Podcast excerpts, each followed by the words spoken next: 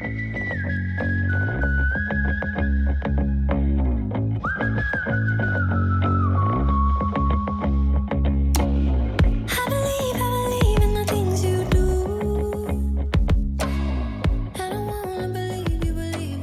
各位同学，大家好，我是姚老师，欢迎来到这一期的英语口语美养成。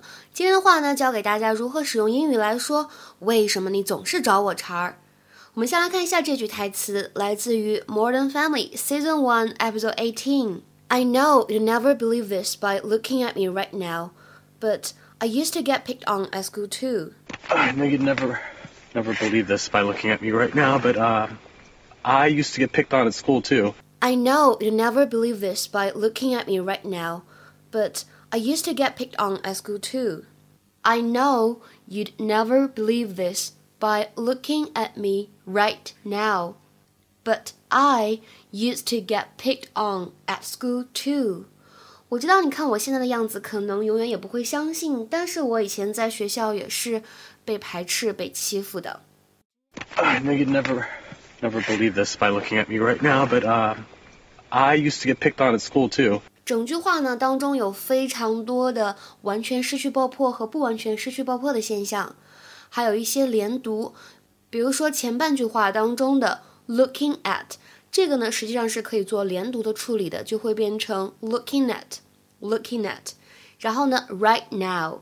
Right now，这里是一个不完全失去爆破的现象。Used to, used to，完全失去爆破了。还有末尾的 get picked on，get picked on 有完全失去爆破和连读。还有末尾的 at school school，at school 这里是一个不完全失去爆破的现象。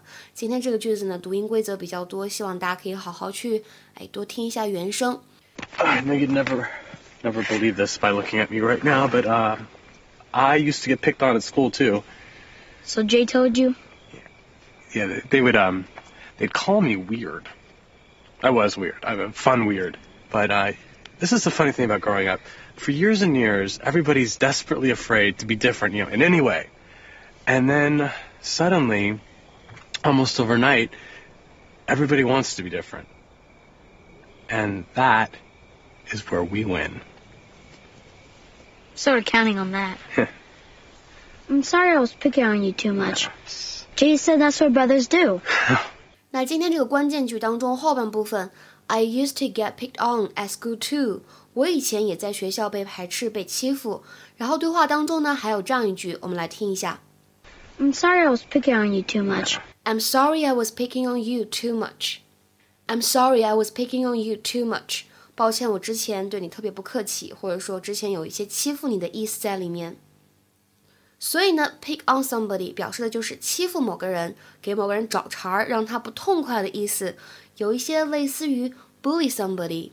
它的英文解释呢是 to treat somebody unfairly by blaming, criticizing or punishing them。就是用不公正的方式怎么样呢？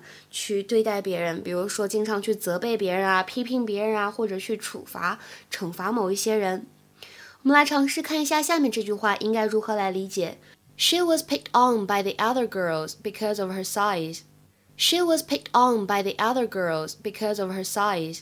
什么意思呢？Her size 在这里应该表示的是她的体型的意思。由于她体型偏胖，所以呢总是被其他姑娘所欺负。今天的话呢，请同学们尝试做一下下面这个比较简单的汉译英，并留言在文章的留言区。为什么你总是找我茬呀？这句话应该非常简单，用 pick on somebody 就可以了。